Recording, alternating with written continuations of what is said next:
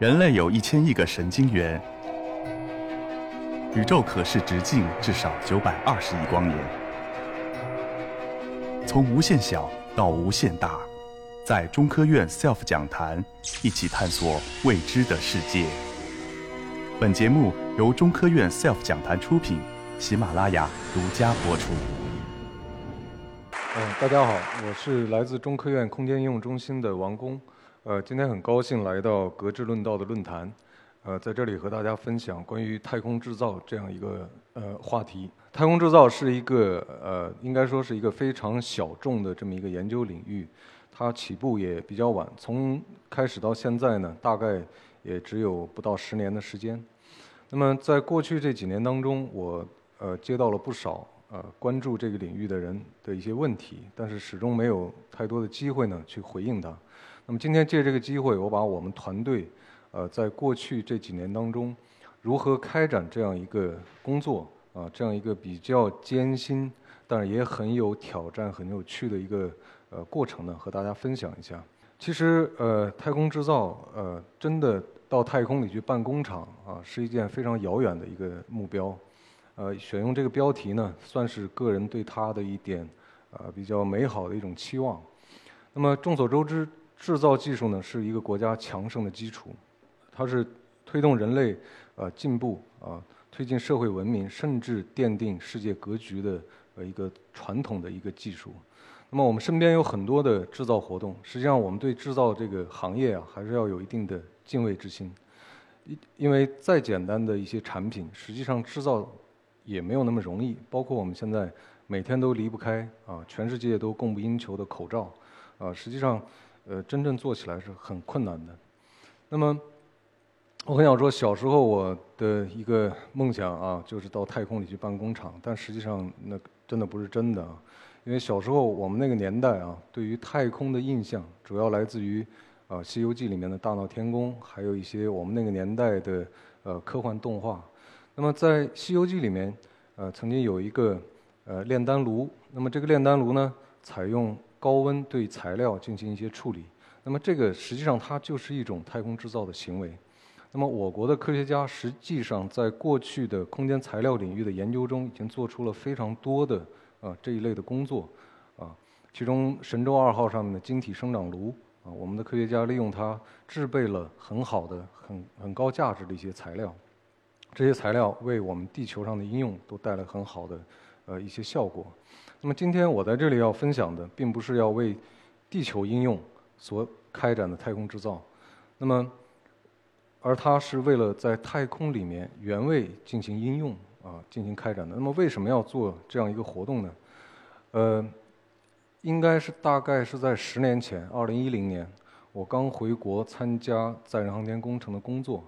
在那个时候呢，因为刚回来，我也不是各个型号的一个主力。啊，应该算空间站建造的一个后备力量，所以我有大量的时间去调研各类的资料。其中，呃，因为我个人当时关注的领域更多的是航天的安全性和可靠性的问题，所以关于哥伦比亚号航天飞机事故啊，它的原因、它的过程啊，我调研了很多的报告。其中有一个事实就是，呃，在航天飞机返回地球之前，航天员已经发现。啊，这个航天飞机的左翼的缺陷，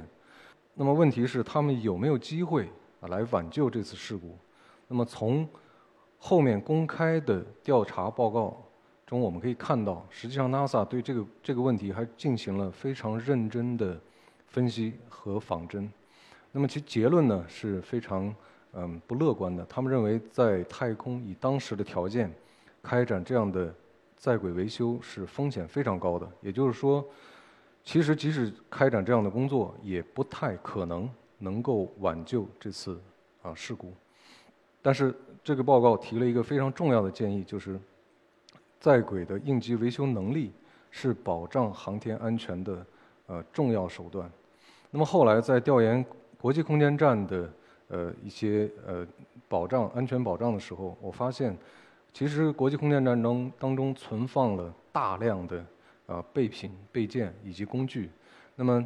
大约它的价值在十亿美元。但是大家可能不知道的是，这些备件从始至终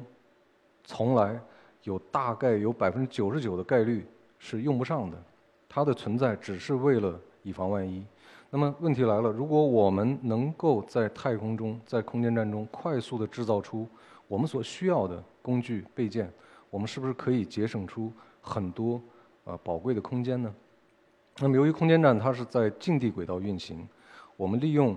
呃飞船上行物资啊这种代价我们是可以承受的。那么有一天如果人类走向火星啊，我们还能否携带这么多的物资啊前到去往火星？那么，在电影《火星救援》中有这么样一个场景，就是主角为了生存下去，啊，他开荒种土豆。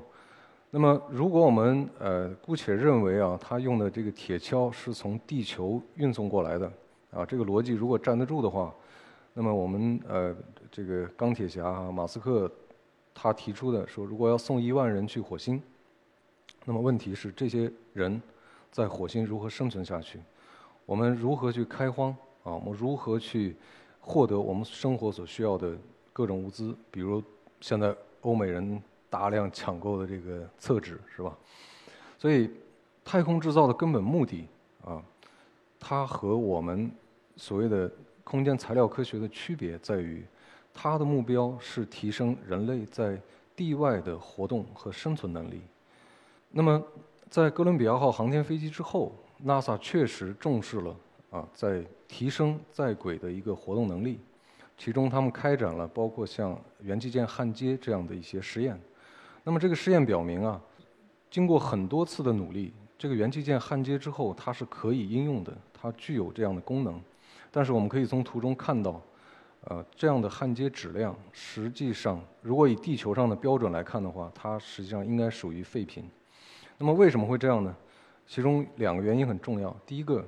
航天员在微重力情况下保持自身的姿态和动作的精确是很困难的。那么另外一个原因呢，就是无论是液体材料还是固体，还是颗粒这样的材料，在微重力环境中都非常难以去精确控制。所以，太空制造呢，它实际上是一个多种因素交叉、相互耦合，啊，它是一个跨学科的一个领域。那么这里面太空中特殊的环境，比如微重力啊、高能的辐照以及高低温循环以及高真空，他们会对所制造所需要的材料提出特殊的要求。那么特殊的材料又对所需的制造工艺和装备啊提出了很多工程的一些挑战。那么我们需要做到的是什么呢？第一，我们需要这个设备是操作非常容易的，因为尽管我们国家的航天员的能力很强啊。但是我们还是不希望他去做太有难度的一些操作。第二个就是，我们需要这个设备是一个低功耗的设备。尽管我们的太阳帆板可以为我们提供源源不断的能量，但是它的峰值功耗是有限的。第三个就是要小型化。那么空间站的空间呃非常有限，我们不太可能把一个机床啊搬到呃真的搬到空间上去去运行。呃，还有一点非常重要，就是空间站的环境，它也是航天员生存的环境。我们希望这个制造的过程不要释放任何有害的物质。所以这一系列问题下来，我们发现太空制造和地面的制造它有很大的一个呃区别。在2012年的时候，出现了一个非常火的概念，就是 3D 打印。那么 3D 打印实际上它并不是一个呃新鲜的概念，国内从事这个。方向研究的团队还有专家非常的多。其实这个概念在上世纪八十年代就已经出现了，但是在二零一二年开始的各种宣传中，3D 打印从工业产品到时尚产品到建筑到甚至到人类的器官，啊，它似乎是无所不能的。所以它吸引了从事太空制造研究的人的注意。那么它有它的特点呢，包括节省材料、无需模具啊、数字模型等等这些，确实。啊，为太空制造带来很多想象，它就像一个魔术口袋一样，那么可以变出很多我们想要的东西。3D 打印呢，实际上它区别于传统制造工艺的最大特点，就是传统制造是利用切削啊等工艺对材料做减法来获得我们想要的这些零部件。那么 3D 打印实际上是用啊粉末材料、树脂材料还有固体的丝材层层堆叠来获得我们想要的零件。实际上它是做加法，所以它又叫做增材制造。那么这样的一些特点，理论上来讲，它确实非常适合在空间站来使用。所以很快啊，在二零一四年的时候，NASA 送了一台打印机啊到国际空间站，并且放在这个手套箱里来运行。这台打印机非常的小。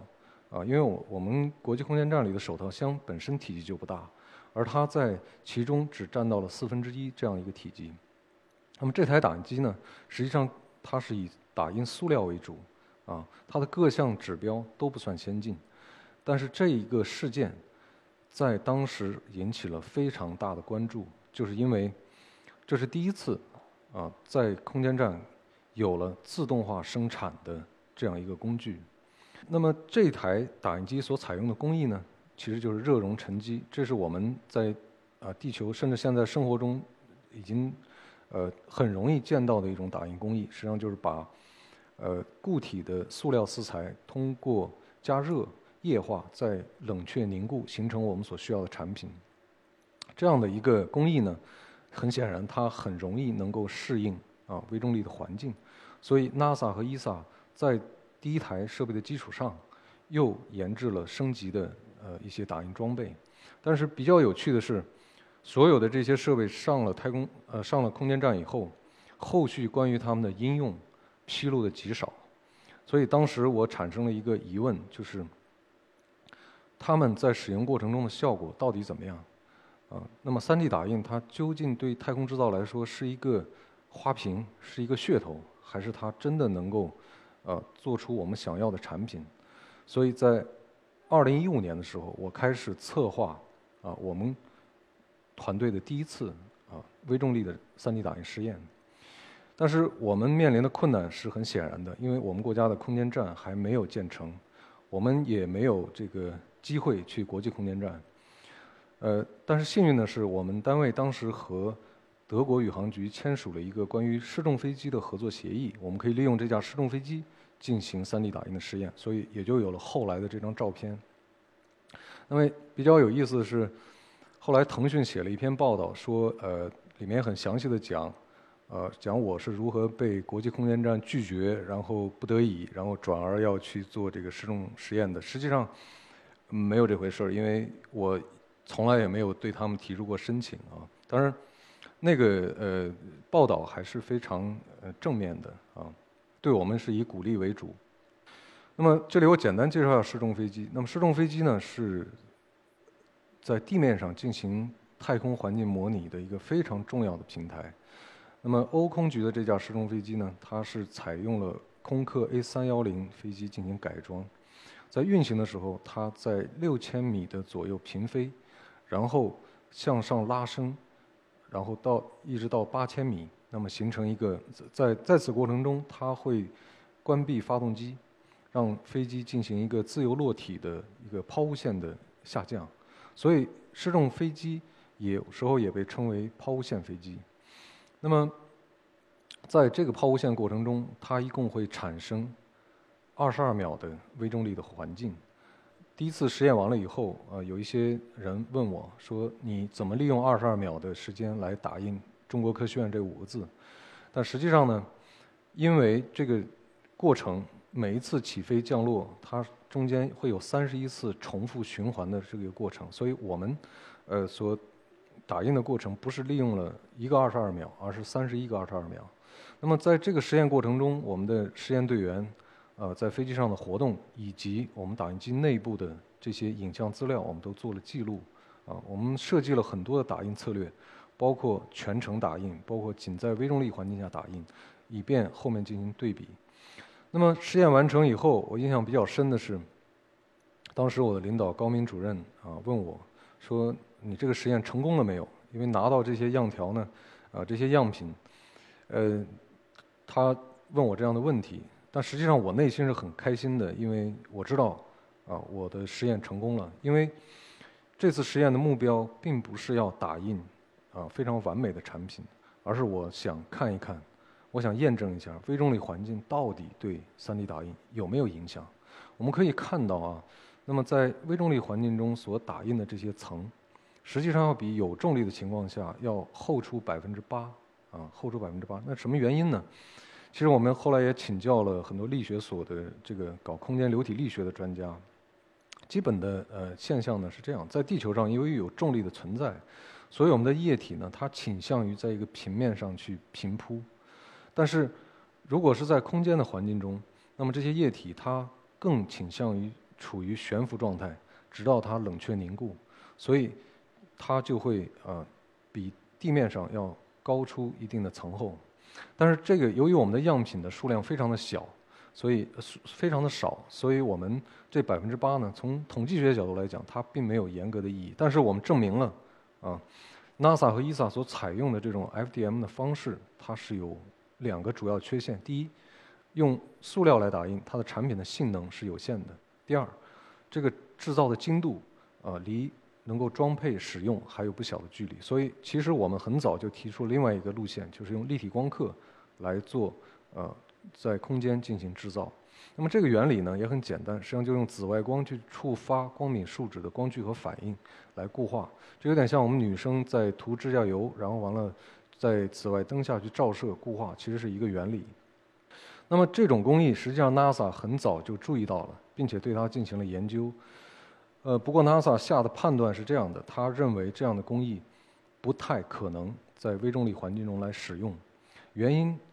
呃，很明显，就是因为这样的工艺呢，它主要需要的原材料是液体，而液体在微重力环境中是非常容易自由飘散的。那么对我们来说一样，如果我们选择采用立体光刻这样的工艺，我们必须要找到一个办法，能够控制啊这样的一个液态的材料。那么我们的思路是这样：第一个目标是希望超越呃塑料材料的这些产品的性能。第二个目标呢，是要控制这个材料，它不能自由流动，所以我们选择的方式是用纳米以及亚微米级的金属和陶瓷的粉末到光敏树脂溶液里面来添加。那么，其实这是一个非常有难度的事情，它相当于把一袋面粉要倒入一杯水中，并且还要均匀的分散。大家知道，纳米颗粒是非常容易团聚的。那么，如果呃，我们希望能够打印的非常好的话，我们需要把纳米颗粒进行均匀的分散。那么这个工作我们前后一共做了两年。其实，在第一次失重飞行试验的时候，我们第一批材料啊已经在失重环境中进行了实验。当时我们观察到的现象呢，是在微重力情况下，我们这样的一个呃混合物溶液啊，它非它有明显的一个爬壁的行为。这个是我们不希望看到的，所以这第一批材料它不是我们所希望的。后来经过大量的实验，我们找到了我们所需要的这种流体，实际上它是一种具备了剪切稀化特性的一种流体。那么它有一点像我们化妆时候的一些化妆品啊。那么它的呃这个特点是什么呢？就是在没有外力施加的情况下，它看上去就像一个固体。啊，那么它可以三百六十度的旋转而不发生任何的流动，但是，一旦有剪切力的出现，它在局部会发生一个呃流变特性的变化，它会变稀。那么我们这样，我们就可以很容易的把它铺平。那么带着这样的材料和我们为此专门研制的呃立体光刻的设备，在二零一八年的时候，我们再次去了法国。我们在这个飞机上呢，呃。去试验了我们的这种制造工艺，我们观察了啊，利用我们所设计的机构，如何能够把这个材料进行平铺，然后再用光刻去把它复形。实验证明我们的思路是可行的，所以这个我们呃还是很激动的。那么让我们更激动的事情呢是，呃，我们把 NASA 曾经认为不可能的工艺啊变成了可能。所以这也是我们中国的团队第一次啊，在太空制造这个领域提出并且验证我们自己的想法。那么回到实验室呢，我们希望探究啊这样的工艺它是不是还能够适应更多的一些有价值的一些零件。所以我们用它来制备出了很多种啊这种比较精密的工业产品，甚至用它来制备模拟的月壤材料。啊，我们得到了非常不错的效果。那么，我们还有一个想法就是，如果这样的工艺它能够制造金属材料，那么我们就可以用一种工艺来适应高分子材料、陶瓷材料以及金属材料。这样，太空中大多数的材料类型，我们用一一个设备、一种工艺就可以把它全部解决。当时我提出了一个呃非常异想天开的想法，就是。那我们为什么不能用我们国家的飞机来做这样的失重飞行呢？这个确实是一个非常，呃，非常非常大胆的想法。因为熟悉我们国家航天领域的人都知道，其实失重飞机在我们国家航天界已经期盼很久了，但是呃一直种种原因吧，它并没有成为现实。因为它需要性能优异的飞机，它需要飞机的改装能力，它需要足够大的空域。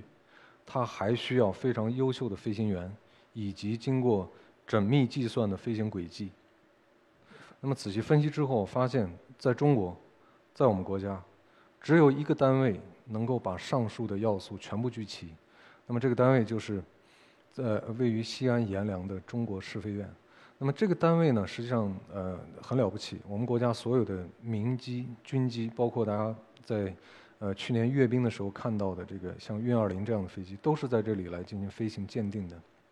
但是我在接触他们之前，我很忐忑。呃，忐忑的原因呢，是因为我知道我的实验经费是非常有限的。那这种感觉就像你只能买得起一张经济舱的飞机票，但是你要去问别人能不能把一架飞机包给你。所以，呃，我知道这样的要求呢，其实是有点过分的。但是非常非常幸运啊，还是非常幸运，就是我遇到了一些和我有同样想法的人。这些人，他们也期待中国能够开展自己的失重飞机很长时间了。所以，在我提出这样的一个想法之后，我们很快达成了一个共识，就是我们希望一起来推动这件事情。所以后来经过了四百多天的努力，这里包括了。飞机的改装，包括了飞行方案的，呃，一轮一轮的这个校对，包括了飞行员的选拔。最后这个飞行员啊，是中国试飞院的副院长，他亲自驾驶。那天，基本所有啊留在试飞院的领导都来到现场，大家都很激动。那么这个试验成功以后呢，由于一些呃不能对外公开的信息，所以我们并没有进行大量的报道。这个我们都能理解。那么我和他们讲，我说，我说我真的很激动啊，当然没有想象那种大家去抱头痛哭啊什么没有，啊我很我我我跟他们讲，我说我说我很谢谢你们，我说我也代表我们的呃整个团队实验室谢谢你们，因为你们不仅是帮我们完成了实验，你们也是为很多国内很多想利用失重飞机开展实验的人开了一扇门。我我跟他们重复很多遍，我说。我说我很荣幸，我的实验是第一个啊啊，我可以作为这个来敲门的人啊，我觉得我很荣幸。那么这个实验完成以后，实际上我们的第一阶段工作就做完了。那么回顾从第一台打印机出现在国际空间站，一直到现在，大概过去了六年的时间，在这六年当中，太空制造领域的材料体系。和制造工艺不断的在丰富，这里面有从高分子材料到金属材料，到陶瓷材料，然后还有生物材料，它的工艺呢也不仅仅是 3D 打印，也有铸造啊，还有材料的循环这样的一些工艺出现，所以它的发展还是非常快速的。但是我们仍然面临着非常多的呃挑战，因为。到截止到目前为止，我们仍然在做的都是一些非常简单的探索，还有很多问题。比如很多人认为，那么 3D 打印是不是解决或者说实现太空制造的一个终极的手段呢？那么在我看来啊，呃，实际上这还是存疑的，因为现有的 3D 打印技术啊，还有很多的问题需要克服，比如如何去支撑。我们在打印过程中的这些支撑，如果让航天员来处理的话，会增加非常非常多的工作量。啊，有的支撑甚至是需要专用的工具去做的，所以这个不太现实。那么有没有其他的工艺可以能够更好的制造出来我们所需要的产品呢？所以这都是急需我们去啊进一步去啊探究的。那么，如果非要预测一下啊，这个太空制造未来的发展，我个人认为太空制造可以分为三个阶段。第一个阶段就是小型零部件的制造，那么第二个阶段呢，就是大型空间装置的制造及在轨组装。那么再往后一个阶段，我们可能会去月球、去火星啊进行地外啊环境中更综合的一些制造活动。那么实际上我们现在处于第一阶段，并且我个人认为，我们大概只在这个阶段解锁了百分之十的工作。还有大量的工作需要我们去做，呃，当然，我们我们现在所处的时代很好啊，因为我们国家马上就要开始我们的空间站时代，啊，我们终于不用再去啊去国外坐失重飞机，我们也不用去惦记这个 国际空间站啊，我们自己的空间站啊建成以后，它会为啊很多像我一样有很多奇妙想法的人啊打开它的大门。那么，太空制造呢？应该说它才刚刚开始，在我们的下一代，也许他们真的啊能够实现到太空里去办工厂的这样一个想法，好吧？谢谢大家。